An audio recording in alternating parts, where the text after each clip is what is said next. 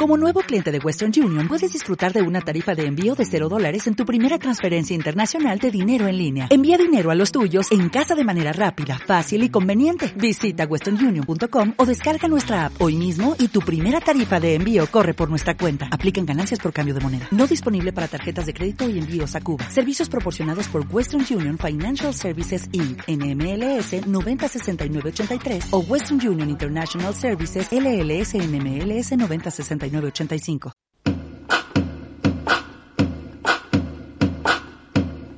Con todos ustedes, back to back.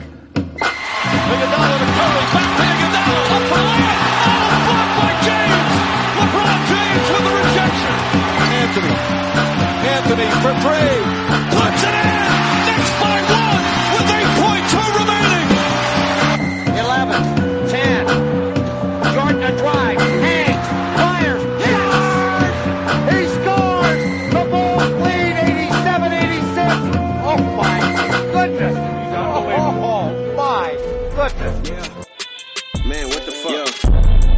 Fuck? Yo, yo Snoop.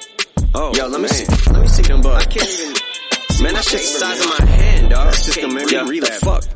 That's how I know that I'm in the studio with the doggy in California. Cause my homie from Long Beach always got that bomb weed. That's why I feel a calm breeze.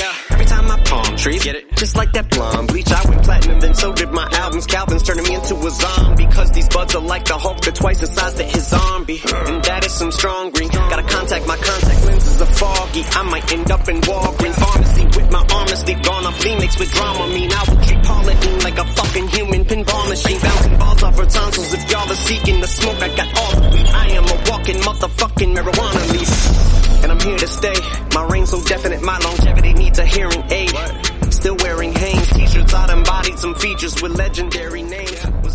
Muy buenas a todos, bienvenidos a Back to Back, vuestro podcast preferido sobre la NBA, en una edición especial. Y como programa especial que es, os traigo una canción salida del horno hace un par de meses de Eminem y Snoop Dogg, From the Didu to. Es una canción eh, que forma parte, es una canción nueva, pero forma parte del último recopilatorio de grandes éxitos, editado por Eminem, Curtin Call 2, Curtin Call 2, que podéis encontrar en Amazon y en todas las demás eh, tiendas que venden música. Y dentro de sus grandes éxitos tiene tres o cuatro canciones nuevas que poquito a poco os la iré trayendo porque está genial. Y esta edición especial, este coloquio NBA que emitimos ayer en directo, alcanzando, pues bueno, eh, mis récords en Twitch de personas en directo viéndonos, os las traigo aquí porque lo prometí, os deuda y os lo comenté, mucha gente que sé que no utilizáis Twitch, os lo traigo aquí en formato podcast. Es un programa especial, un coloquio NBA con tres eh, auténticos leyendas y amigos del programa. Ya han estado todos, los conocéis, Daimiel, Outconsumer y Pepe Rodríguez, que vamos a hablar durante una horita, un poquito más de una hora, sobre varios temas de actualidad de la NBA. Pero más allá es un regalo, ¿no? Para todos vosotros por seguir acompañándonos. Empezamos en, en Semana Santa del 2018 y aquí estamos. Vamos a empezar nuestra sexta temporada de cobertura NBA, nuestra quinta temporada. Si bien, si Dios quiere, quinta temporada completa, sexta en total. Y bueno, y es un pequeño regalo que os hago porque es un coloquio que merece mucho la pena. Ayer gustó mucho y espero que lo disfrutéis. La próxima semana ya traeremos el programa normal. Terminaremos el repaso a todas las divisiones de la NBA con la división Pacífico. Pero bueno, esto es un pequeño regalo que os hago. Varios en privado me habéis pedido, por favor, que os abra eh, tema para hacer pequeñas donaciones a través de iBooks, ya que no utilizáis las suscripciones de Twitch, no tenéis Twitch. Así que os lo voy a abrir, pero insisto, todo nuestro contenido va a seguir siendo en abierto y gratuito para que lo disfrutéis, que es de lo que se trata. Todo ese tema es algo voluntario, yo os lo abro y bueno, todo será bien recibido para seguir ampliando y mejorando equipo. Muchísimas gracias por estar ahí desde 2018, que muchos sé que nos escucháis desde el principio y seguís ahí semana tras semana y espero que disfrutéis este coloquio y la canción que al final del programa por supuesto la tendréis al completo.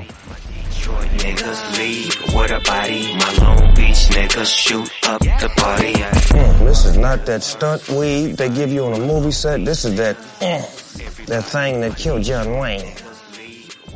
Muy buenas a todos, muy buenas noches, bienvenidos a esta edición especial de Back to Back.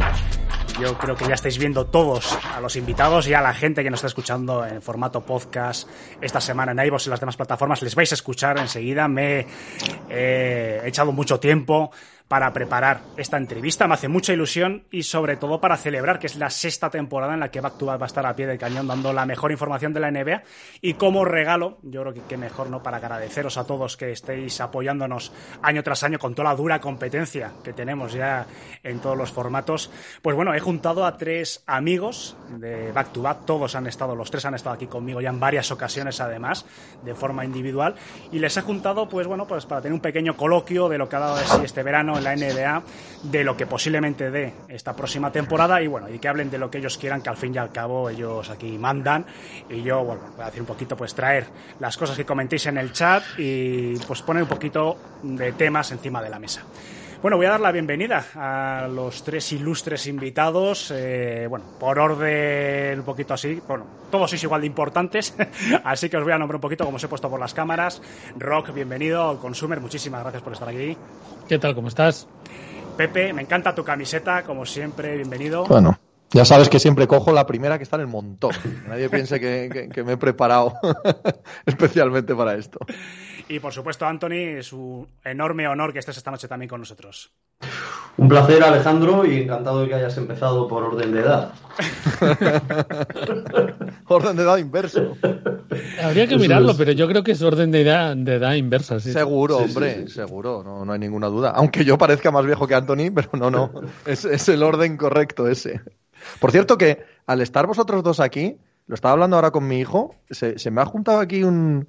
O sea, se me ha plegado el espacio-tiempo. Mi hijo cuando empieza a seguir NBA, a quien consume es eh, Outconsumer, ¿vale? A través de YouTube y tal, y a Anthony se lo conté una vez, nos acordará claro, pero se lo conté una vez, mi hijo nace eh, en mayo del año 2004 y lo despierto por las noches para que vea conmigo las finales Los de los Pistons. Pistons, eh, porque él no dormía nada, pero la quinta, el quinto partido, lo voy a la cuna a despertarlo para que esté conmigo y toda la vida le he contado que sus primeros meses, sus primeros días de vida fueron con Anthony Daimiel. Entonces, ahí hay, ahí hay un punto de, de unir el espacio-tiempo de mi hijo aquí ahora mismo. Jo, fíjate cómo ha pasado el tiempo, ¿eh? Ya te digo. Desde 2004. Bueno, vamos Una a... final estuvo bien, estuvo bien la final. Estuvo maravillosa. Sí. Recuerdo siempre, siempre, claro, un fan de los Pistons de toda la vida, un instante en el cuarto partido en el que Andrés, en el tercer, cuarto periodo, se gira y te dice, ya no, en- en- entre un pelín más de anonadado, dice, Anthony, es que son mejores. Es que van a ganar porque son mejores. O sea, hasta ese momento le costaba reconocerlo. Completamente imposible, ¿no? ¿Cómo él no era muy, no era muy seguidor de Larry Brown, ¿no? No. Y puta- puta mix y tal. Y, y bueno, sí, yo creo que ya desde el segundo partido se vieron algunas cosas y bueno, les faltó reacción a, a Lakers. Yo de esa final me quedo con la imagen de, de tras cambios en los bloqueos Ben Wallace defendiendo a Kobe a 8 metros. Y no le podía superar en uno contra uno Kobe. Era tremendo. Sí, una cosa increíble, totalmente. Y el 2 contra 1 que le hacían Shiza y Big Ben a Shaquille también es Sí, algo que no habíamos sí, visto hasta aquel momento. El poder parar a Shaquille no se había visto. Sí, sí. Ojalá volvamos a ver alguna, ¿no, Pepe? Por la cuenta que nos trae, alguna final. Pero hombre, ¿se duda? O sea, en los próximos 10 años, 6, 7, 6, 7 anillos son de los Pistons, seguro. Bueno, ojalá. Tengo por aquí preparados varios temas, eh, tampoco son demasiado densos, pero bueno, voy a empezar por el tema más, eh, más actual, que es esta polémica, ¿no? Tras eh, la victoria de España, de jugadores nacionalizados o no. Y, por ejemplo, esta mañana, cuando me he levantado, he visto que un periodista con una reputación como Mark Stein ha entrado en el debate criticando de una manera eh, contundente pues la, la normativa FIBA. Sí que es cierto que hace justicia a él y también reconoce, por ejemplo, cuando la Jubón eh, fue nacionalizado. Pero bueno, entra un poquito en ese barro que todas las redes sociales arden, desde, bueno, desde países hermanos, también ha sido bastante criticado. Bueno, ha habido un barro importante en Twitter eh, las últimas horas. No sé si quieres comentar un poquito, pues bueno, ¿qué os parece a vosotros la norma FIBA, esa diferencia que hay tan acusada entre países, la normativa interna, claro que ahí es muy difícil entrar, ¿no? Pero hay una normativa interna muy diferente en distintos estados, eh, el, el tema de las, mm, nacionalizar, el dar los papeles. No sé, me gustaría saber un poquito vuestra opinión porque además seguro que a todos nuestros espectadores le- les interesará. Lo- yo empiezo yo si nos importa. Lo chulo de esto es que el debate estaba en España antes del Eurobásquet y ahora está fuera de España. Claro. Eh, ahora en España está todo el mundo, sí, sí, claro, por supuesto, hombre, faltaría más eh, de, de Albacetes. Pero, pero sí, bueno, mi, mi opinión es que si, si tienes una competición de selecciones, tiene que ser de selecciones, y la gracia de una selección no es la capacidad que tenga una federación por contratar o por adquirir o por juntar a jugadores muy buenos, sino la capacidad que tiene un país, en este caso, por generar buenos jugadores. Dentro de eso, evidentemente, las líneas, pues cada uno las ve más rojas, menos rojas, más gordas o más finas, pero yo creo que esa es la esencia de, un torneo de naciones. Y cuando en un torneo de naciones tenemos 8.000 millones de casos, hay un jugador que claramente no tiene ningún vínculo con, con, el país que representa, todos nos sentimos, o yo creo que todos nos sentimos un poquito, no engañados, pero un poquito fuera de lugar, ¿no? Es decir, hombre, esto no es que sea hacer trampas, porque es legal, pero como que no se vale porque, porque, porque digamos, contradice la esencia. Dicho esto, Dicho esto, pues evidentemente, cuando el que gana es el tuyo, te parece muy bien, es que el otro ha empezado, cuando el otro hace no sé qué, no, pero es que su abuela pasó por Georgia una vez y al final todos estamos haciendo trampas al solitario. Yo creo que es tan sencillo como que la norma debería ser lo más justa posible y como insinúas tú, debido a las leyes de cada país y tal, no acaba siendo justa para todo el mundo, más allá de la ética. Esa es mi, mi opinión. Eh, lo que decías a, al principio de que se hacía el debate en España y que luego eh, se ha hecho fuera porque España ha ganado, eh, no, no, creo que sea tanto eso, que desde luego sí, pero en el caso de Lorenzo Brown es porque al principio estábamos hablando de un debate abstracto, que es el que tú has expuesto, un debate de si está bien la norma sí. o no, si acepta o no. Pero una vez que comienza el torneo y ves jugar a Lorenzo Brown, si Brown o quien sea, o, que, o cualquier otro, ¿sabes? No estoy hablando solo porque juegue bien. Quiero decir que ese debate se hace carne ya no es abstracto, es concreto, es un señor, es un señor que está jugando, que está jugando bien, tal. Y, y, ya no te parece mal el señor en sí mismo, no te parece mal el hecho en sí mismo porque qué culpa tiene él de nada. Uh -huh. Y encima, juegue para tu equipo, juegue para otro, está jugando muy bien, lo ves en la dinámica, se convierte en una de las grandes historias del torneo, en redes sociales se convierte en una broma y en un meme recurrente, casi en una mascota, que nadie me entienda esto desde un punto de vista despectivo, pero es la realidad, ¿no? Porque, porque son dos esferas diferentes del debate. El debate abstracto, si se debe nacionalizar o no, y luego el debate concreto de Lorenzo Brown. Bueno, Lorenzo Brown es un héroe de este Eurobásquet, punto. Ya está. Uh -huh. Sí, porque sí. la norma lo permitía, porque se ha hecho. Y eso ya no te lo quita nadie. Y esa parte no es debatible. Y a todo el mundo le parece sí, bien. y no creo que nadie tenga nada en contra de Lorenzo Brown. Ahora, sobre el debate abstracto, yo es que estoy tan. O sea, en, entiendo que el mundo globalizado ha avanzado desde tan divers, diversos eh, frentes que porque una persona eh, no tenga ningún vínculo, pero esté dentro de la normativa y tal, ponerme a pensar si esto es justo, injusto, como que me supera. No sé si me explico. ¿Es más justo si lo que dices tú, eh, la abuela pasó por Albacete? ¿Es, ¿Es, más justo si alguien o un país en concreto tiene una capacidad de asimilación de inmigrantes superior eh, y puede... Realmente no lo sé. ¿Se ha llegado al punto de que un naturalizado se puede? Si es que a mí esta me parece mal eso. O sea, si Mirotic e Ibaka podrían estar aquí y no están porque solo puede ser uno, pero ¿cómo que solo uno? Si tú lo consideras español, pues lo consideras español y no sé, me, parece que es un debate que se ha quedado un poco atrasado con respecto a la realidad del movimiento de gente, de gente que ya es básicamente apátrida, de gente en baloncesto. Pero ¿cuántos jugadores de baloncesto hemos visto que han estado en 74 países jugando cada año en un sitio diferente? No lo sé, no, no tengo una postura tan en contra del, del, tema abstracto y ya del concreto ni te cuento, claro. Yo, perdón, antes de que hable de Emil, yo del concreto tampoco, ¿eh? Yo no pongo ningún asterisco, ni creo que la selección haya hecho trampa, ni, ni nada. O sea, es legal y ya está, y forma parte del torneo y ya está.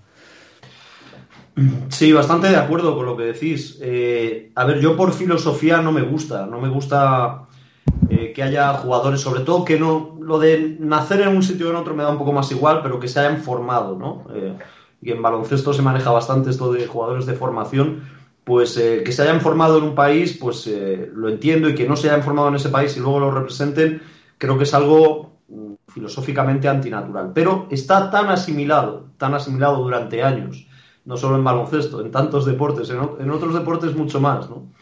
Eh, que digamos que cogiendo el ejemplo de lo que ha pasado, dejamos claro de lo que se trata. Es decir, si ahora todo el mundo acepta a Lorenzo Brown porque hemos sido campeones de Europa y dice, va, no me gustan las nacionalizaciones, pero bueno, esto ha salido bien, la verdad es que el tío ha jugado muy bien, tal, no sé qué. Bueno, al final es que se trata de competir.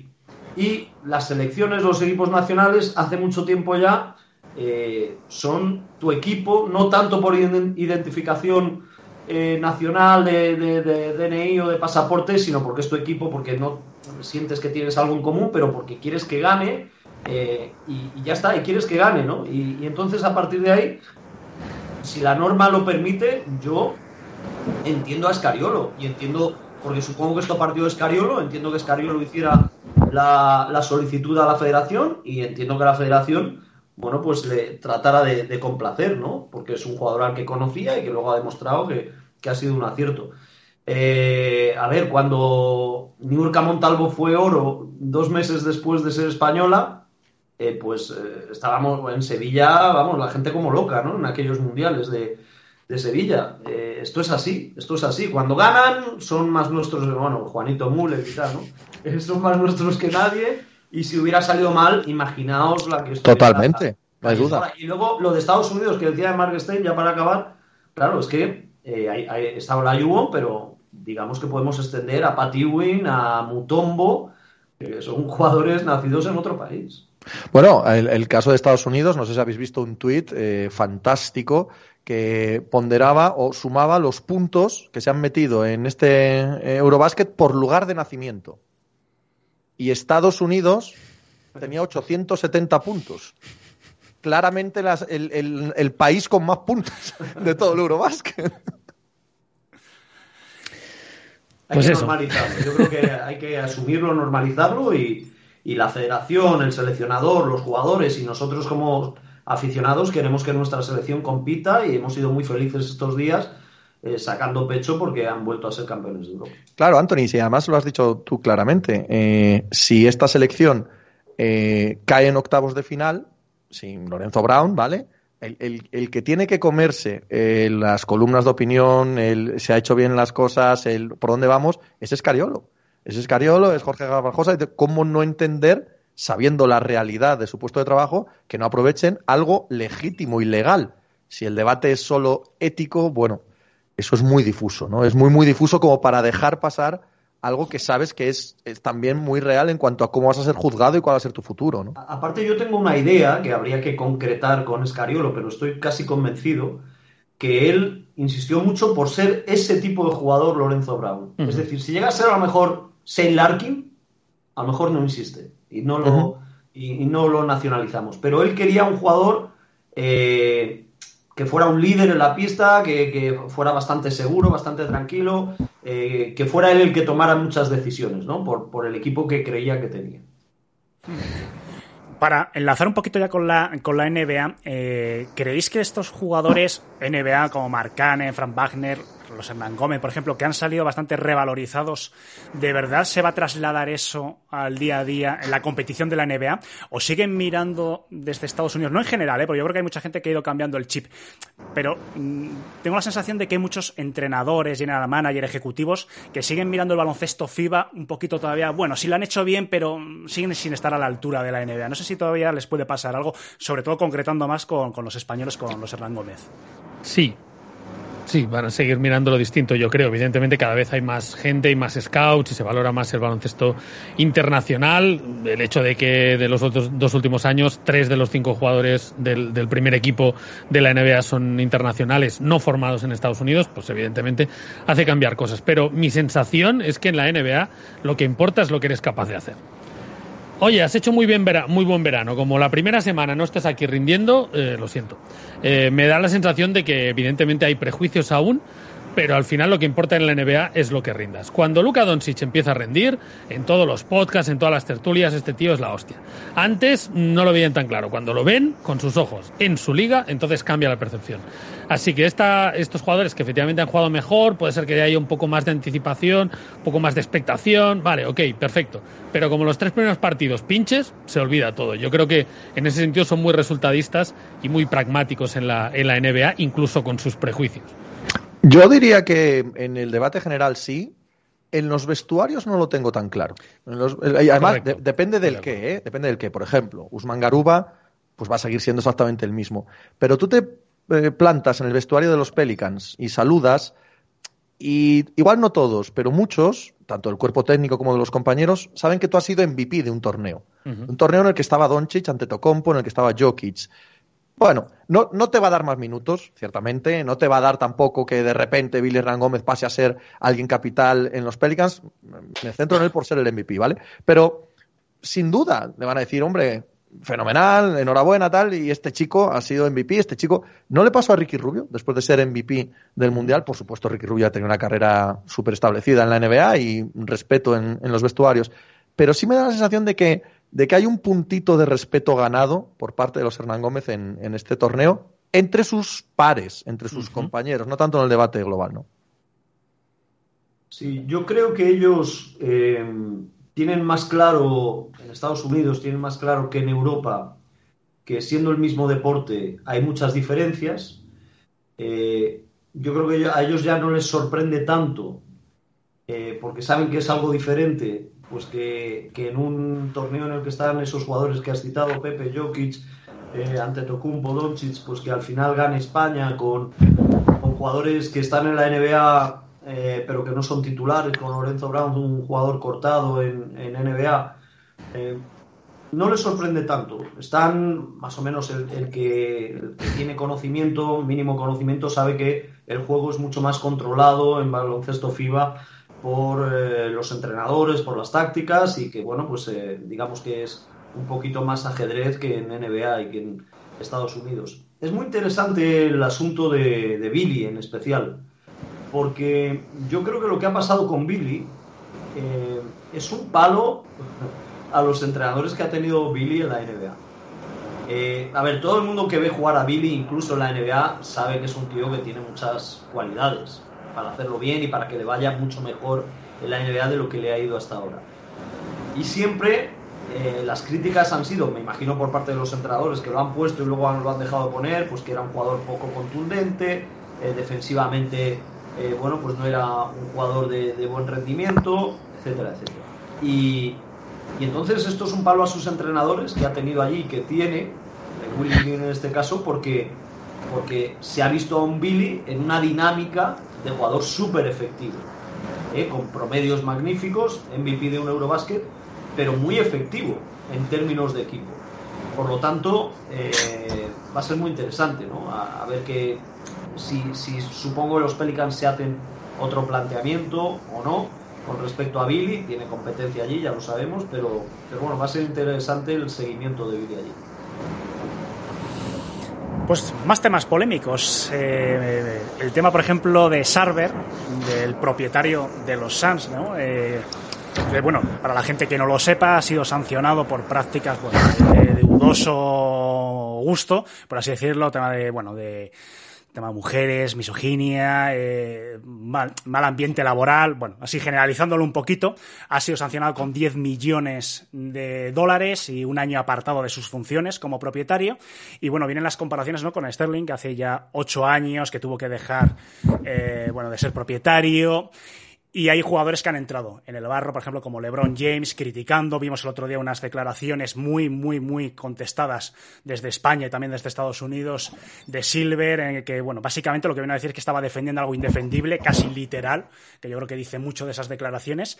Y ha levantado mucha polvareda, porque yo he leído varios artículos de Estados Unidos, de New York Times, Los Angeles Times, en el que, en el que entran, pues bueno, también criticando un poco, ¿no? Que parece que en casos bastante semejantes como se han tomado dos decisiones muy, muy, muy diferentes en cuanto a las consecuencias. Me gustaría saber un poquito, pues, eh, eh, vuestra opinión sobre ello, que me la imagino, pero sobre todo el por qué pensáis que se han tomado en casos bastante semejantes dos decisiones tan, tan tan, tan, opuestas, ¿no? O sea, es un poquito difícil de comprender. Mira, yo te voy a dar una opinión que no, que no es mía, eh, no, no, no, conozco tanto, pero estaba escuchando el otro día un podcast y daba una opinión que era bastante interesante. Era como cuando pasó lo de Sterling y tal, eh, Mark Cuban dijo, vamos a ir con cuidado en cómo sancionamos a los, a los propietarios, ¿vale? Como diciendo, si miramos con lupa, cuidado, cuidado porque igual pringamos todos. Y me da la sensación de que lo que ha pasado con Sarver eh, siendo muy grave, o pareciéndonos, yo creo, a mucha gente muy grave, yo creo que mucha gente dentro de la liga, especialmente propietarios, dicen, a ver, a ver, tampoco es para ponerse. Entonces, yo creo que la NBA ha tirado por el camino de medio. Le voy a poner la máxima multa, que para alguien como él es nada, eh, para que no se diga, pero no quiero que se cabren los míos que me han dicho, cuidado con hacer entrevistas a nuestros trabajadores, porque igual salimos escaldados. Que, este, que Sterling era alguien que le tenía muchas ganas desde hacía mucho tiempo, lo pillaron con grabaciones diciendo cosas eh, más graves, yo creo, para la comunidad de la NBA que lo que hemos visto aquí. No digo que sea más grave o menos grave, pero para ellos yo creo que era más indefendible. Y esa podría ser una explicación. En resumen, que no les parece tan grave a los que tienen que tomar la decisión.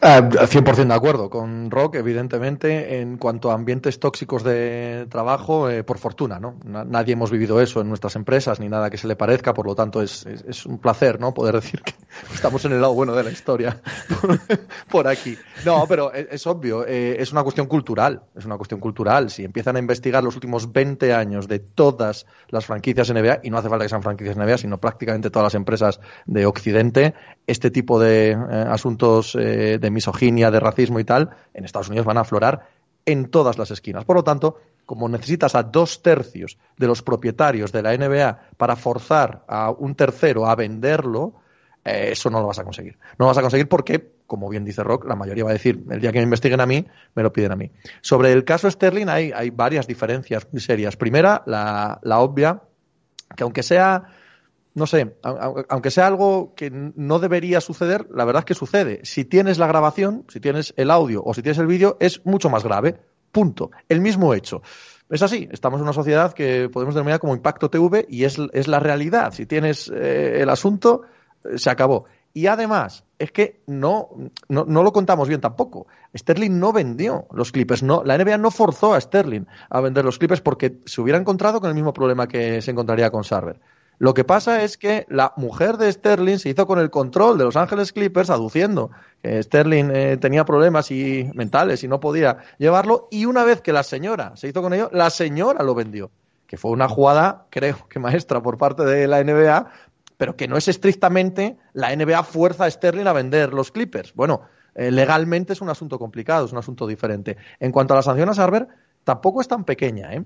No, no hablo de dinero, porque él sabrá lo que tiene y lo que le duele, aunque a todo Dios le duele perder un euro y, y 10 millones, imagino que también, sino por el hecho de estar un año apartado de la NBA. Yo en, en la NBA hay menos experiencia en eso, pero en la NFL ha pasado en más ocasiones y cuando a un dueño lo apartan un año es bastante serio porque lo sacan de todos los comités, comité de árbitros, comité de convenio colectivo, comité de negocios con la televisión, etcétera, le sacan de las relaciones con los patrocinadores y recuperar eso no suele ser fácil y cuando te apartan volver a esos círculos es difícil. Y esos círculos, evidentemente, está el gran negocio, más allá de lo que facture la franquicia año a año o de la revalorización que pueda tener esa franquicia. Por lo tanto, aunque es verdad que no es gran cosa, tampoco es una sanción inocua. Tampoco para el propio propietario le parece, nada, manda una, un cachete, ¿no? Estas cosas les molestan. Sí, sí, yo también creo que hay diferencias, eh, diferencias de época también, ¿no? Ahora mismo Sarver tiene un entrenador de raza negra y un general manager de raza negra, ¿no? James Jones.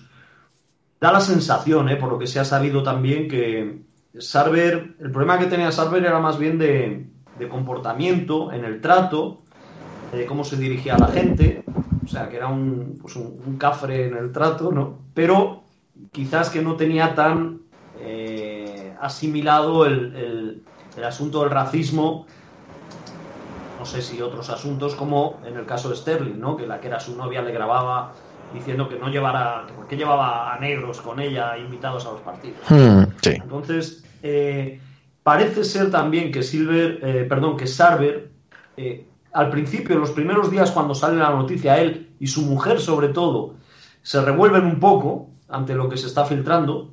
La declaración de El Watson, que había sido entrenador allí, fue tremenda en contra de ellos, un poco para, para ya desencadenar toda la investigación.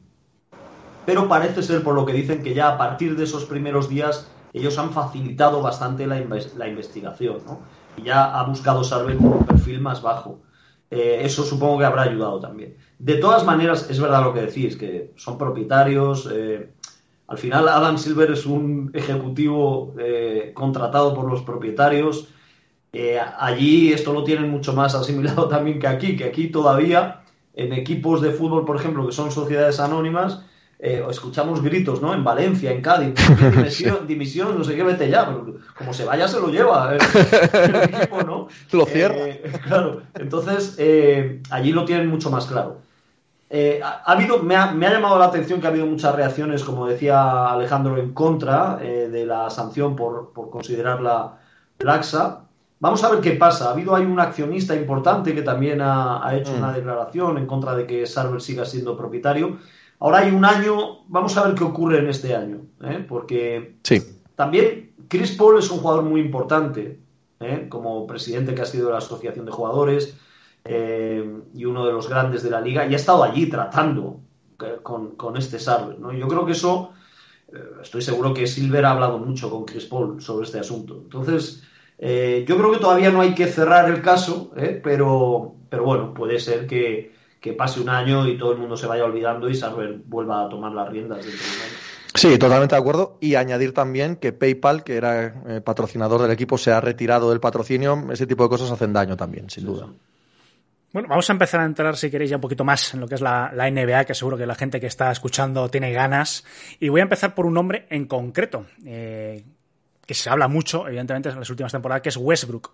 Pero no tanto Westbrook en el aspecto de, bueno, que si lo está haciendo mal, que si los, que, que mal lo hacen los Lakers, sino el fenómeno que hemos vivido en las últimas dos temporadas, aproximadamente dos, tres, de cómo un jugador que era una auténtica estrella, un crack en la NBA, con MVPs, bueno, pues ya lo sabemos todos, la gente que nos está oyendo, cómo ha caído en picado, en barrena, ¿no? De vivir una situación eh, varias veces en la cancha de los Lakers, eh, pues importantes, ¿no? O sea, eh, con la familia, insultos, o sea, incluso muchos dirigidos a la propia familia de Westbrook, cómo el propio equipo de los Lakers intenta traspasar y no sabe cómo, seguramente tenga que acompañar a Westbrook de alguna ronda o de algo para edulcorar ese traspaso, o sea, posiblemente de dos, como bien dice Pepe, pero es una cosa que pocas veces ha vivido en la NBA, una caída tan acusada, ¿no? Porque progresivas hemos visto unas cuantas, pero tan en caída es un, es un fenómeno que yo no me acabo de explicar, porque yo sigo pensando que Westbrook sigue teniendo talento, sigue siendo un buen jugador, pero hay algo que hay yo por lo menos, ¿eh? a nivel individual, no me acabo de explicar qué es lo que ha sucedido con Westbrook eh, en Los Ángeles. Bueno, empiezo yo, porque parece que tenemos ese turno, pero em, Sí. e- es, es un jugador muy particular. Y es un jugador que yo creo que ahora quizá no nos acordamos, pero cuando fue MVP y cuando consiguió los triples dobles y tal, había críticas de, sobre el tipo de jugador que es, em, para mí injustas, pero de, de que buscaba las estadísticas, de que siempre ha tenido, no- nunca ha sido un jugador especialmente apreciado, creo yo. No digo en lo personal, eh, digo como deportista. Em, y luego yo creo que ha caído en el peor sitio posible con diferencia, que es al lado de Lebron, un Lebron que, que domina, ya lo sabemos, y que en este caso creo que se ha equivocado. Es decir, un Lebron que dice yo quiero este equipo y luego cuando tiene el equipo, el equipo no funciona. Em, evidentemente todo esto no justifica en ningún caso ni insultos, ya es que por supuesto de nadie, pero mucho menos de tu afición, eh, eso es totalmente injustificado. Creo que su actitud, mm, por lo que me cuentan, no es una persona, no es una mala persona, todo lo contrario, pero su actitud en cancha y siempre, siempre hacia adelante, siempre con el pecho fuera, pues no le ayuda cuando las cosas van mal y él se graba sus vídeos ahí en el coche cantando, como diciendo, en realidad me la sopla todo porque voy a cobrar 40 millones el año que viene. Em, todo eso yo creo que tiene un, es un jugador con una mala narrativa. Pero, pero yo creo que el principal problema es Lebron. O sea, no que la culpa sea de Lebron, sino que ha caído en un sitio en el que sus habilidades no es que no ayuden, es que restan. Y entonces, pues además es un equipo que pierde, bueno, to- todo en contra. O sea, yo creo que ese traspaso fue lo peor que le ha pasado a LeBron, eh, a los Lakers y al propio Westbrook en, en los años recientes. Yo, yo creo que ese, que ese es el problema. Amén. Y que además tiene continuidad este año. O lo sacan de ahí o no tiene ninguna solución este, eh, esta plantilla, en mi opinión. ¿eh? Eh, porque todos los problemas que expones, que creo que son reales, la manera de jugar de Russell Westbrook, que también ha entrado en un enorme declive físico y siempre ha sido tan dependiente del físico que la pérdida de esa milésima de segundo en el primer paso se nota más que en otros jugadores. ¿no? Eh, también su tiro ha sido errático, pero cuanto más eh, le cuesta la suspensión, cuanto más le cuesta la explosividad, mucho más errático. Dado que mentalmente no se ha bajado de la idea de soy un jugador que domina por completo lo que pasa en la cancha, que es lo que ha sido toda su vida, y ahí tengo empatía, es muy complicado salirse de ese rol, pues, pues la realidad es que si sigue en este mismo equipo de los Lakers, va a volver a suceder lo mismo, porque no hay magia. Y no se trata de es que voy a intentarlo diferente, es que voy a ser un jugador diferente, es que chico, la, cabra acaba tirando al monte. Las habilidades de cada cual son las que son. Entiendo que Darwin Ham, que de entrada me ha parecido un entrenador que tiene las ideas muy claras y que tiene la cabeza sobre los hombros y que tiene que decir las cosas correctas todo el rato y las está diciendo, podría intentarlo. Pero todo lo que ha dicho Rock acerca de lo que ha sido de malo de este traspaso es repetido este año. O sea, no va a cambiar. Y yo tengo la sensación, con los fichajes de Beverly y de Schroeder, que no han perdido la esperanza que de aquí a que empiece la temporada puedan encalomarlo en algún lado. Sí, yo creo que, eh, bueno, lo de andar discutiendo si Westbrook es muy malo o bueno, pues eso a él le da igual, obviamente, pero es que eso no, es una discusión, ¿no? Es un jugador que ha tenido unas virtudes, eh, que tiene todavía, supongo, algunas virtudes. El problema de, Westbrook ha sido que Westbrook más adaptable a la alta competición, el, Westbrook más competitivo, llegó en los primeros años cuando estaba atenuado eh, por Durán, por un Harden muy diferente a él, que calmaba un poco más el juego, eh, eh, en aquel equipo que jugó la, final de la NBA, ¿no? de, los Thunder. A partir de ahí, él, con las salidas progresivas de, Harden y Durán, él se sintió el, el, el jugador franquicia de los Thunder y luego ya, una vez que que coge el MVP con los triples dobles, pues más todavía. Y ahí él no se maneja bien, no se maneja bien. Cuando él tiene que tomar las decisiones, bueno, pues ha tenido más problemas, luego ha ido a equipos peores, donde a casi todos se les notan más las, las costuras, y efectivamente llega a Lakers y, bueno, pues a todos nos gusta por su lado el agua cuando tenemos sed y el aceite de oliva pues también, pero, pero mezcla mal, ¿no? Y entonces eh, Westbrook mezcla muy mal, muy mal con LeBron. Eso, lo más triste para Westbrook no es que haya gente que diga, qué malos Westbrook no mete una y tal. Lo más triste es que en casi todos los rumores de traspaso eh, se sitúa Westbrook en un equipo sin opciones. ¿no? Detroit, se habla de Indiana, se habla de, este tipo de equipos que, que, a priori pues no juegan por nada. ¿no? no solo eso, sino que se le considera un contrato tóxico. ¿No? Tienes que eh, meter un par de rondas para que se queden con él, eh, tienes que forzar la máquina, incluso cuando se hablaba de cambiarlo por John Wall, la sensación, y eso creo, eso sí que creo que sí que afecta a los jugadores, ¿eh? Una cosa es que la, la buena gente de Twitter diga cosas de ti, bueno, pues están más acostumbrados, que la liga exponga sobre la mesa que eres un contrato tóxico, eso sí que les llega de verdad. Yo he llegado a, plantear alguna vez, me gustaría saber vuestra opinión al respecto, en el en back to back, eh, que algunas de estas críticas yo creo que están no sé si dirigidas o no, pero un poco para desviar la atención de quién son los verdaderos culpables del fracaso de los Lakers. Yo lo he comentado alguna vez, yo creo que hay muchos artículos de, en Los Ángeles. Eh, yo siempre pongo un ejemplo para que, me entendáis, y además lo enlazo un poquito, me gusta mucho la, historia de España. Eh, tras la caída del gobierno de Primo de Rivera con Alfonso XIII, toda la prensa echaba la culpa pues, a los sucesivos gobiernos que hubo, pues bueno, que, mal lo hacen, que mal lo hacen, pero Unamuno sacó un artículo en el que no se mencionaba explícitamente, pero hacía una crítica velada a Alfonso XIII, que claro, en ese momento pues fue ¿no? una, un Evidentemente. Golpe, un golpe bastante, bastante gordo. Yo tengo esa sensación de que eh, en Los Ángeles está haciendo algo parecido, pero al revés. Es decir, por no acusar a Lebron o a la gerencia, que al fin y al cabo son los que han eh, conformado los actuales Lakers, están buscando a una víctima, entre comillas, fácil, porque saben que Westbrook, además, por su personalidad, no suele generalmente defenderse de una manera explícita ante estas acusaciones. Yo alguna vez lo he planteado, yo sé que hay gente que está de acuerdo, gente que no, gente que dice, joder, Alejandro, que enseguida sacas a Lebron, porque bueno, valorando, no es la persona que mejor me cae, lo reconozco, valorando lo que es. No sé, me gustaría saber vuestra opinión. me gustaría saber un poquito vuestra opinión si estás sirviendo de cabeza de turco para desviar un poquito la atención de a lo mejor otros co-culpables, vamos a llamarlo así. Anthony. Cambiamos, cambiamos el orden. A ver, a mí me cuesta me cuesta culpabilizar a Lebron. Eh, lo que pasa, porque le veo tan bien con, esa edad, ¿no?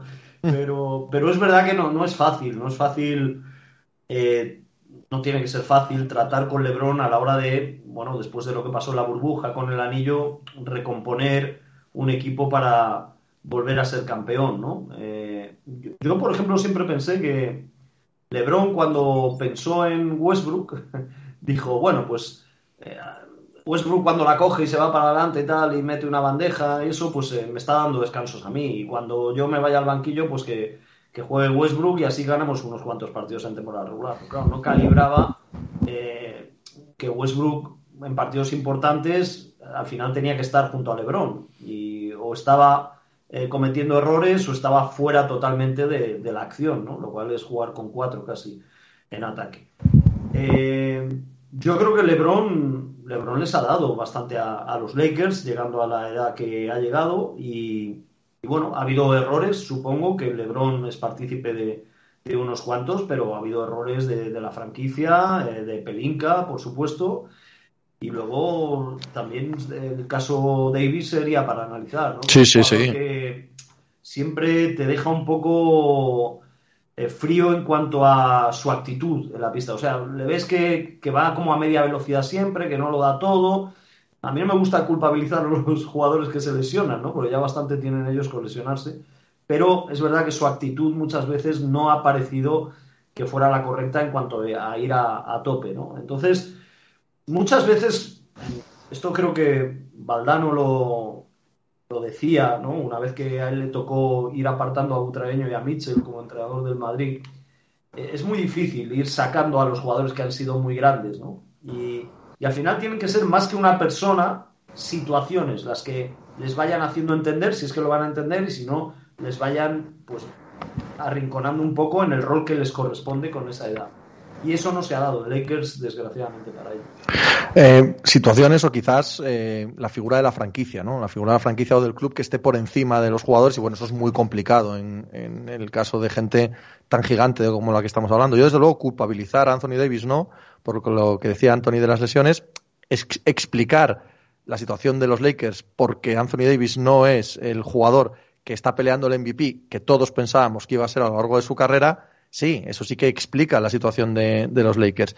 Yo, en lo que decía Alejandro al principio, sí culpabilizo a LeBron, no al LeBron jugador, al LeBron General Manager. Al LeBron General Manager sí que, sí que le pongo ciertos asteriscos porque ha gestionado el equipo con la idea de también como decía Anthony muy bien, ¿no? Tener una tercera estrella que sea la que se encargue de darnos descanso, de que si nos lesionamos, de que si no estamos al 100%, pueda llevar la franquicia al 60-70% de victorias en la temporada regular, ya nos encargaremos en playoff. Esa idea es, desde mi punto de vista, un pelín naif. ¿no? Es, es un pelín NBA 2K, eh, que pongan aquí, Alejandro, ¿vale? Que pongan aquí lo, que les toca. Eh, de junto talento, alguien con un 92 de media, y entonces esto me sale. Bueno, no, porque, porque sois seres humanos todo el rato, todos. Y eso es muy difícil mezclarlo.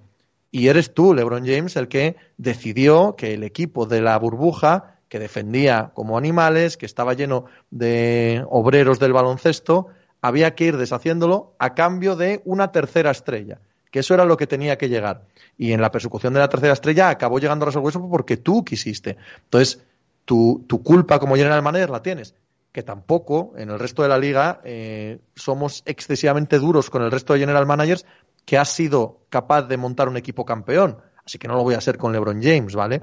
En todos los sitios, si tú ganas el anillo eh, y luego tienes dos años regulares, el general manager oye, mira, este trajo el anillo. Pues el general manager LeBron ha ganado un anillo para los Lakers. No sería más duro que eso, pero sí le pongo a él el, a, a, este punto hemos llegado porque tú decidiste que esta plantilla fuese así, que no tenía que estar Caruso, que no tenía que estar eh, Caldwell Pope, que no tenía que estar esa cantidad de gente que hizo de aquel equipo lo que fue.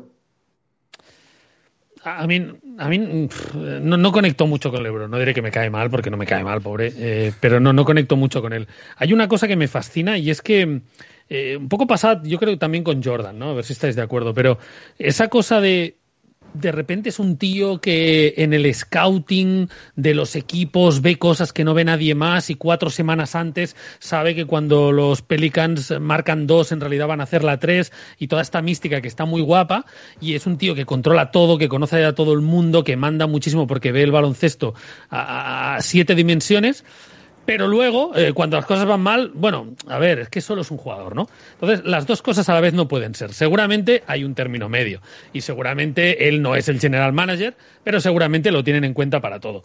Y ese no estar ni en un lado ni en el otro creo que le perjudica. Es decir, si tú eres un jugador, tienes que ser un jugador.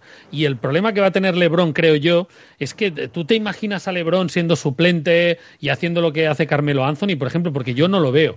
Esa transición es tan bueno a su edad pero al mismo tiempo le falta seguramente lo necesario para ser una super mega estrella que diga aquí se hace lo que digo yo, está en ese impasse en el que, eh, un poco con el pelo, ¿no? No, no sabes qué hacer, ¿no? Te pones injertos o te, o te, o te rapas, ¿no? Está, está un poco ahí y parece que se ha rapado. No sé si eso significa algo, pero me, me da esa sensación... Bien traído, bien traído el debate. Sí, no. pero bien traído, muy bien. Eh, acabo diciendo que me da la sensación de que tiene demasiado poder, no, no que sea inmerecido, porque es un jugador que desde luego tiene un impacto dentro y fuera que, que, que, se lo ha ganado, ¿no? Pero, pero es un jugador con demasiado poder en áreas en las que quizá no debería tenerlo, si lo que queremos es el máximo rendimiento deportivo de su equipo.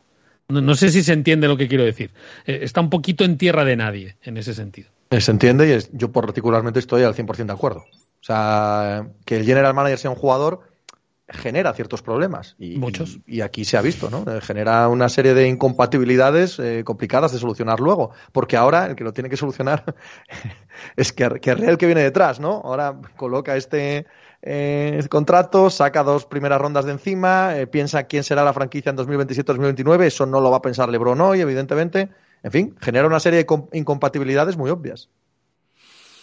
Bueno, nos dejan por aquí por el chat algún comentario como que LeBron es en la NBA lo que Mauriño en fútbol, dejan tierra quemada su salida. bueno, Cribela no ha acabado tan mal, ¿eh? Es verdad. Es verdad. Y, y, y, también, ojo, porque el hecho de estar él, o sea, no es porque destroce proyectos, sino porque es tan bueno que cuando llega un proyecto, o era, ¿no? Cuando llega un proyecto, el proyecto se convierte en ganador y cuando se va, pues, pues no porque queme el terreno, sino porque no está él, ¿no? No, no, totalmente, sí. Es, me parece muy injusta esa, esa reflexión. Bueno, voy a, voy Graciosa, a con, pero injusta. Con otro, con otro gran jugador que también este verano ha sido protagonista, muy a, muy a su pesar, como Kevin Durant. También. Uh, uy, lo a su pesar. Empezamos discrepando fuerte. Sí, bueno, pero muy a su pesar en el sentido eh, que es algo que tampoco se ve todos los días. Es decir, una gran estrella del estatus de Kevin Durant pidiendo abiertamente salir al mercado con palos en las ruedas, evidentemente, por parte de los Nets, que prácticamente han pedido eh, pues el traslado de la franquicia y un apartamento en Marbella, pero da la sensación, o pues eso es lo que nos ha llegado, eh, al aficionado, al humilde aficionado, de que no ha habido tantas ofertas como a lo mejor Kevin Durant se ha esperado. Entonces, claro, es, una cosa ¿no? que extraña. Es decir, no, no, me planteo hace 10 o 15 años una, una, estrella de la categoría de Kevin Durant y no saliendo las otras 29 franquicias ofreciendo a, a la suegra, a la madre, a lo que sea, y no, no se ha transmitido la sensación de que haya habido eso por Kevin Durant este verano. Anthony. Eh, bueno, es un, es un lío lo de Brooklyn ya durante dos años, ¿no? Eh, creo que es muy llamativo y destacado y es muy interesante a la hora de, de irlo evaluando cómo pues la franquicia al, al, final parece que se sale con la suya, ¿no? Es decir, que, que la última decisión parece que la tiene la franquicia. ¿Eh? lo podía haber regalado por ahí casi en un traspaso y no lo ha hecho.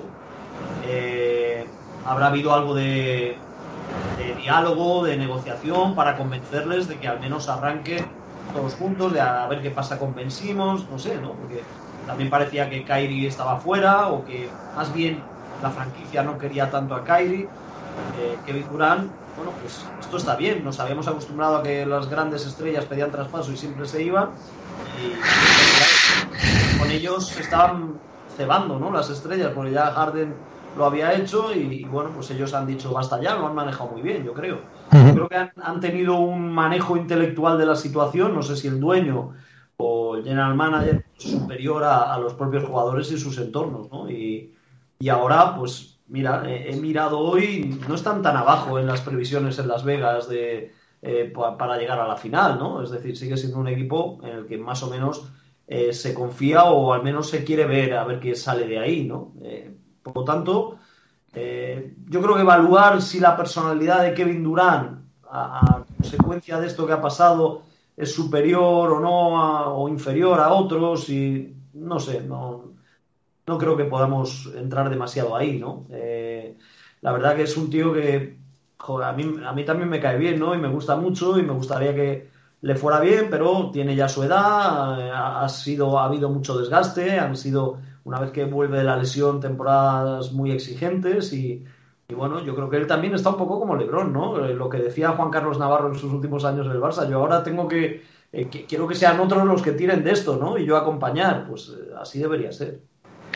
Eh, lo de Kevin Durant, yo, bueno, lo que ha dicho Anthony, creo que el dueño de la franquicia, en mi imaginación, eh, un día Joe Tsai, el, dueño, dijo, hasta aquí hemos llegado. Hay una película que me encanta, argentina, que se llama eh, Historias, me, me encanta y no me sé el nombre, eh, Historias Salvajes me parece que se llama, ¿vale? En la que son varias historias entrecruzadas y una va de un chico que tiene un accidente de coche, ¿vale? Y el padre que es millonario intenta comprar a un montón de gente para que en ese accidente de coche su hijo salga libre, ¿vale? Entonces ta- trata de comprar al, eh, al jardinero para que diga que fue él el que condujo, al abogado para que ta ta ta ta ta. Y cada uno de ellos, según va pasando la historia, cada vez le pide un poco más, ¿no? Le pide en vez de 500 mil dólares, 600 mil, 700, va más, a más, a más. Y hay una escena en la que el hombre, mirando así para ellos mientras van subiendo, se queda así mirando y dice, se rompió se rompió y sale, coge, va a la puerta y dice al hijo, jodete hermano, para la cárcel. Y yo creo que llegó un día al propietario de los Nets que se levantó y dijo, se rompió, no más, no aguanto más el tener una franquicia en manos de cada día un dime y un direte. Cada día eh, que si la vacuna o no, que si el incienso o no, que si Harden está gordo o no, que si me piden traspaso o no, que si el entrenador puede decir o no, que si viene a entrenar o no. Hasta aquí hemos llegado. No se vuelve a hablar de este tema. Usted quiere irse, me trae aquí la oferta que yo mando. No me traen esa oferta, usted se queda que tiene cuatro años de contrato. Punto pelota. Y en mi imaginación, que vete tú a saber si fue así o no, eso es lo que pasó a principio de verano. Con Kairi, con Kevin Durant y con absolutamente todo. Al punto de que cuando se reúne con Kevin Durant, le dice, quiero que se vayan el general manager y el entrenador. Y este hombre dice, ni uno ni otro. Esto se ha roto ya. Y acaban cediendo todos. Entonces, para mí este ha sido el verano en el que los Brooklyn Nets como franquicia han recuperado el orgullo. Han recuperado el, el dominio de la situación. Mire, esta, esta es la franquicia que hay. Estos señores tienen contrato y van a jugar y no hay más que hablar. Y cuando el contrato se irán o harán lo que ellos quieran. Pero vamos a jugar al baloncesto. Creo que Kevin Durant se ha dado cuenta de que se ha roto, de que no tiene capacidad negociadora. Kyrie Irving a ganarse eh, la reputación de gran jugador de baloncesto en la NBA, aunque solo le quede un año, y que todos han entendido que ya no hay más que negociar y por lo tanto tienen que salir y jugar al baloncesto. Eh, decía Anthony que en Las Vegas se sigue confiando en ellos. ¿Nos van a engañar por tercer año consecutivo? Pues igual sí, porque lo que no les falta sin duda es talento, seguro. Si mentalmente han roto con lo que había sido hasta ahora los últimos dos años de exigencias, de peticiones, casi hasta de infantilismo a la hora de tratar su profesión, y ahí se ha recuperado la jerarquía y la estructura de una franquicia profesional, pues ojito, ojito porque es un equipo diferente aunque sean los mismos jugadores. Yo, creo que todo este tema tiene que entenderse dentro del contexto de este debate de los últimos años del poder de los jugadores, ¿no? Los jugadores tienen demasiado poder, los jugadores necesitan más poder, está bien que tengan más poder. Ese debate que ya hemos visto en los últimos años, hace 20 años era impensable que un jugador dijera, pues me quiero ir, hace todo lo posible para que me vaya porque yo de aquí no me bajo, ¿no? Eh, De esta posición no me bajo, ¿no? Esto es algo re- eh, más o menos reciente que te puede gustar más o menos, pero me da la sensación de que los propietarios de las franquicias, que al final son los que mandan, o los general manager eh, eh, son los que deciden, pero vamos, al final el propietario es quien, quien está detrás, mm, son los que tienen el poder. Entonces, mm, los jugadores está bien que tengan más poder, pero no han salido muy bien estas aventuras, ¿no? De decir, voy a hacer un equipo con mi amigo, con mis dos amigos, y vamos a hacer un equipo como hay que hacerlo, ¿no? Somos muy buenos, nos llevamos muy bien y vamos a ganar. Absolutamente ninguno de estos experimentos ha funcionado. Entonces, si yo soy un propietario y digo, vale, me ofrecen a Kevin Durant, pero que este tío me va a estar dando por saco a la primera que, que el viento sople en dirección contraria. Kyrie Irving, es que me, va- me la va a liar por un lado o por otro. Harden, es que me, va- me la va a liar, es que parece un niño pequeño, ahora no me gusta, ahora, pues ahora me quiero ir. Entonces, en estos jugadores en concreto. A lo mejor hay otros jugadores a los que sí se les puede dar poder, pero desde el punto de vista de los propietarios, ¿para qué me la voy a jugar con estos? ¿Para qué me la voy a jugar con, yo qué sé, Doncic se hace amigo de Giannis y dice, venga, vamos a montar y nos vamos los dos a, a Orlando? Eh, uf, no sé si quiero eso. Em, a lo mejor es injusto, ¿eh? a lo mejor estos casos aislados eh, pues han llevado a una conclusión errónea, pero me da la sensación de que el experimento fracasado de Brooklyn, el de los Clippers, el de el de LeBron diríamos también más allá de la burbuja, son experimentos que nos dan a entender que cuidado con hacer el de lo de los Sixers también, con hacer caso a los jugadores y decir, bueno, si son buenos, si quieren venir, pues ya está, porque igual que vienen se van, ¿eh? Esto es un poquito como y que la gente me perdone, ¿no? Pero si tú eh, tienes una pareja que esta pareja ha empezado a liarse contigo cuando estaba con otra persona, pues es posible que a ti también te haga lo mismo, podría ser, ¿no? Se, ve- se veía venir el charco, ¿eh? Sí, veía sí, sí. Se veía venir No, el charco, pero ¿Me entendéis serio. o no? ¿Me ente- no? No, no quiero hacer las connotaciones de las mujeres y tal, porque fíjate que he dicho una persona, porque eso nos puede pasar a cualquiera. Pero me refiero que cuando un jugador viene porque está descontento, porque el viento ha soplado de una forma de otro sitio y viene rebotado, pues igual que ha venido, se puede ir.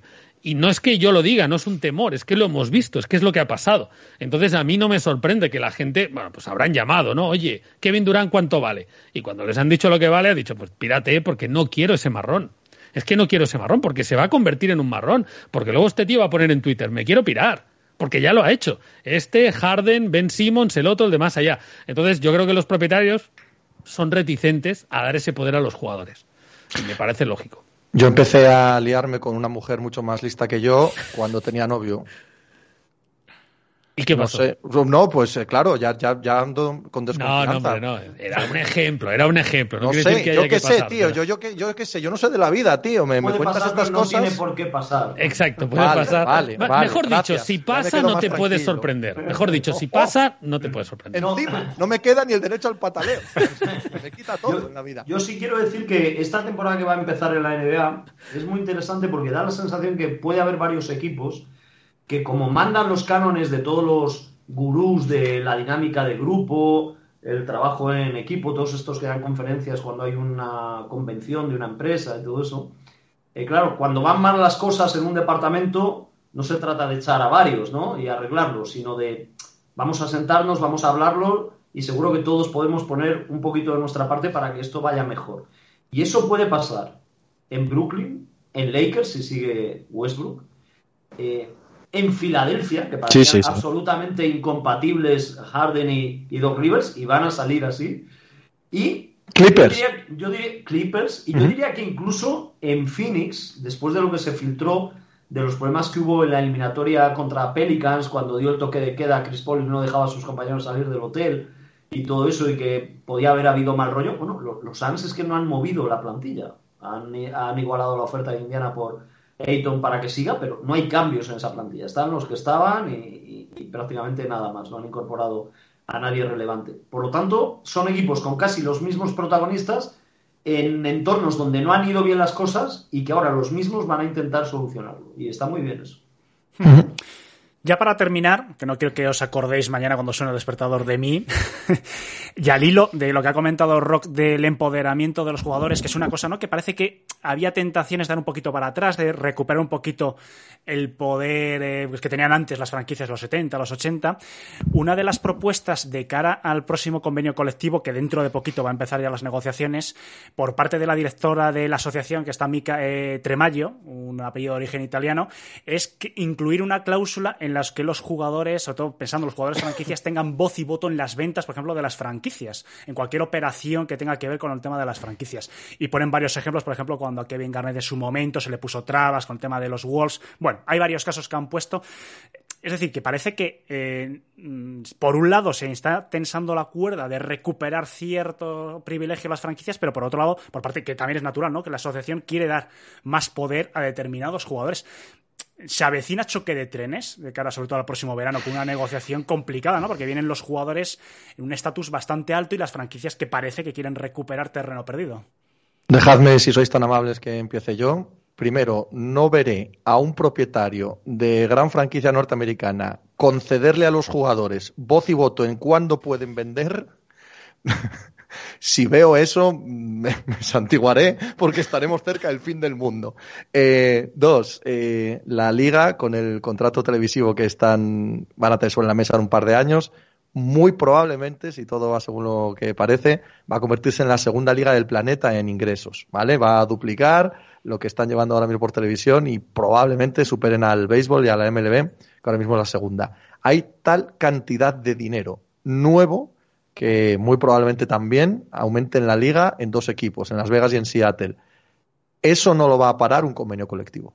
Porque cuando hay dinero para todo el mundo, los problemas se ven menos. Y, los, y los problemas, que sin duda existen y sin duda van a chocar en esta negociación, van a ser menores al lado de no vamos a perder aquí un 25% más de beneficio cada uno de nosotros en apenas dos años. No vamos a juguetear con eso. Los asuntos que hay sobre la mesa y que pueden ser conflictivos, que es el eh, impuesto de lujo, si se permite que se siga pagando el impuesto de lujo, si se graba un más o menos, que lo van a exigir los mercados pequeños, me parecen asuntos menores al lado de la foto grande que le espera a la NBA en los próximos dos años. Sí, sí, sí. Eh, este tipo de cosas, como lo de pedir permiso a un jugador franquicia para vender y tal, eh, son cosas que puede alegar la asociación de jugadores, como otras muchas, con muy poca fe, sabiendo que no van a conseguir, pero siempre en la mesa de negociación hay que sacar muchas porque sabes que eh, de esa manera tienes más posibilidades de llevarte las que más te importan. Eh, y estoy bastante de acuerdo con, con Pepe. Si es verdad todo, todo esto que nos llevan diciendo un año, año y pico de de cómo va a subir el contrato televisivo, eh, que la verdad, las primeras veces que vi esas cifras, a mí me costaba quererlo, pero, sí. pero bueno, eh, vamos a confiar ¿no? en, en, los medios de comunicación de Estados Unidos. Si dicen que, que, se va a pagar todo eso, pues es verdad que harán todo lo posible por llegar a un acuerdo eh, lo más rápido que puedan. Y además, yo creo que Adam Silver es un propietario que facilita más el acuerdo que David Stern, ¿no? un poco tomar la referencia del último que estuvo tanto tiempo. Yo quería matizar, porque a lo mejor mañana, antes no, no, se ha entendido bien, o no lo he explicado yo bien, que yo estoy a favor de que los jugadores tengan, tengan poder. Solo digo que los que mandan, que son los propietarios, no están tan a favor y por lo tanto es algo que, que, que es difícil que, que, avance. A mí me parece bien que los jugadores tengan, tengan más poder, que no sean mercancía, eh, que participen de, este tipo de, acuerdos y que participen y que tengan un peso en la liga, como yo creo que, que la han tenido y mucho en los últimos años, especialmente desde un punto de vista social y tal. Eh, me, me, parece que está bien. No sé, no sé lo que va a pasar. Um, yo creo que la estrategia de la liga comunicativa ha sido que las estrellas sean los jugadores y no los equipos. Esto desde hace muchos años no descubro nada. Ha salido muy bien. Eh, ahí lo vemos, ahí están los números. Pero un precio a pagar es ese, ¿no? Y a mí personalmente, y eso ya es mi gusto personal, me gustaría que hubiera algo que, que forzara o que incitara o que premiara un poco esa fidelidad, ese, esa identidad de las franquicias, que otros eh, hace muchos años existía por, por motivos legales eh, o por motivos normativos, no tanto porque los jugadores fueran más fieles, sino porque no se podían ir. Eh, pero me gustaría, me gustaría que se volviera un poco a eso. No sé hasta qué punto se puede forzar o no, o no sé hasta qué punto es totalmente imposible incluso sería negativo para la liga. Pero me gustaría ir un poco hacia, hacia eso, hacia la identidad de las franquicias, que es una cosa que, perdón, es el gran punto débil de, la NBA comparado con el baloncesto europeo y con el baloncesto universitario y es una cosa que no, no me gustaría que se perdiera. No tiene mucho que ver con lo que has preguntado, pero quería decirlo para cerrar. Pero ya existe, ya existe. Los equipos pueden pagar más dinero a los jugadores sí, que lo que paga sí. el mercado, ¿no? Sí, sí, hay, hay, mecanismos, pero no tan bestias, obviamente, como eran en los años 80, que eso no, era, hombre, era, excesivo, ¿no? No, no sé cómo habría que hacerlo. Es un poco un pedo mental que me acabo de tirar porque es simplemente una cosa que me gustaría. No lo he articulado, pero creo que, creo que estaría bien. Creo que no, no perjudicaría a la liga. Eh, se complementaría con esa idea de que los estrella, las estrellas son los jugadores. Bueno, pues por mi parte no os quiero entretener mucho más, que sé que sois gente que madrugáis y insisto, no quiero que mañana os acordéis de mí de malas maneras diciendo, coño, Alejandro que nos ha robado sueño. Y Estás nada... pluralizando, pero solo lo he dicho. Sí, yo. la verdad es que solo lo ha dicho Pepe. El único que ha dicho que se quiere ir a la cama soy yo. Hombre, Anthony y Ross, si os queréis quedar un ratito, yo encantado, ¿eh? No, no... La, la, verdad que yo me sumo al tren de Pepe y además no quedo como el malo, o sea que... Claro, dejaríamos mal a Pepe. Claro, exacto. Por eso me lo he imaginado, me lo he imaginado, por eso lo he Bueno, eh, pues lo dicho, muchísimas gracias. La verdad que es mm, difícilmente mejorable la compañía que he tenido hoy para dar pistoletazo ya a la nueva temporada de la NBA en back to back.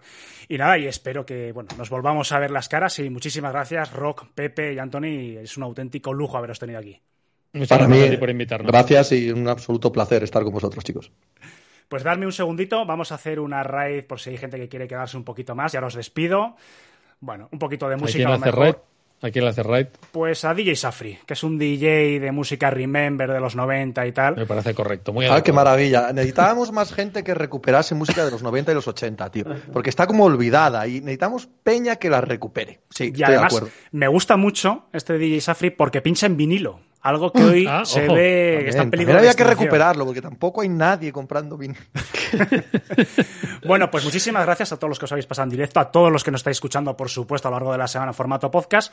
Y nada, que disfrutéis un poquito de DJ Safri, darle recuerdos y hasta la próxima. Yeah. Man, the. Oh. Man, that shit's the size of my hand, dog. That's just gonna make me relapse. Fuck. That's how I know that I'm in the studio with the doggy in California. Cause my homie from Long Beach always got that bomb weed. That's why I feel a calm breeze. Every time I palm trees, get it? Just like that blonde bleach. I went platinum, then so did my albums. Calvin's turning me into a zombie. Cause these buds are like the Hulk, they're twice the size that his zombie. And that is some strong green. Gotta contact my contact are foggy. I might end up in Walgreens pharmacy with my armor sleeve gone off Phoenix with drama. Mean I would treat Pauline like a fucking human pinball machine. Bouncing balls off her tonsils. If y'all are seeking the smoke, I got all the weed. I am a walking motherfucking marijuana leaf. And I'm here to stay. My reign so definite, my longevity needs a hearing aid.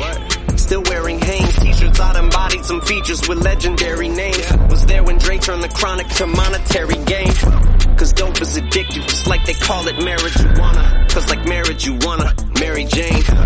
It's like you and Spider-Man feel the very same. My adversaries came, but these little degenerates are my lineage. When it come to pockets, weren't many, if any, as skinny as mine, bitch. I was penniless, now I'm plenty rich, and the shit don't make any sense. I was in a motherfucking pinch, like a titty twist. Now I'm sitting as pretty as each penny is, while I'm pinning this in a lab on your guinea pigs. I ain't finna fool them in effect. Give me the simming when I pull the big guns out. That trigger pull it until the motherfucking shit runs out. A bullet, somebody better call an ambulance. You live, it'll be miraculous. I got more hits than a contract killer. The caterpillars that don't got antennas, so the words I don't got no goddamn fillers. Westmore, you did not plan for this. From Detroit all the way to Los Angeles. Chicken reside, you reside in 213, let's see that gun. Whether you reside or west side of the 313, let's see them guns blaze. Money moves like the Matrix. Make more amount motivation. Roll up more meditation. And watching the moves you make, you might want to stick to the basics. Military mind stay locked in, cocked in. Make sure the mission is profitable. Ain't no mission impossible. One phone call and my monster to go. Dumb phones hop in the Mazda and go. Fuck that, y'all stay, nigga. I'm finna go. You think you slick? Boy, this grip, you ain't ready to take it where I'm finna go. Mafia rules, you making a mockery. Me a monopoly. Speak on my flow, my nigga. I'm mopping. Slap on my flow. Now niggas is copying. Niggas be out with the wall on the stopping. Give me your task, I conquer it. This ain't the time for pondering. You niggas is slandering. This real shit niggas be honoring. You looking for followers and not watching my niggas that's following.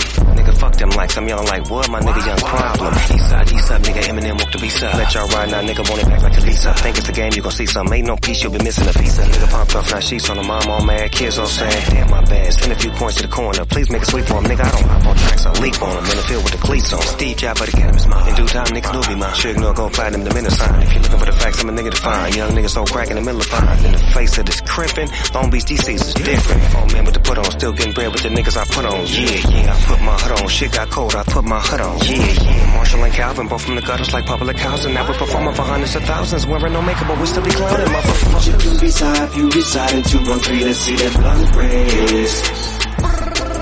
Whether you reside or west side of the 313, let's see them guns blaze. My Detroit niggas first, everybody. My Long Beach niggas first, everybody. My Detroit niggas lead with a body. My Long Beach niggas shoot up the party. Mm, this is not that stunt weed they give you on a movie set. This is that, mm, that thing that killed John.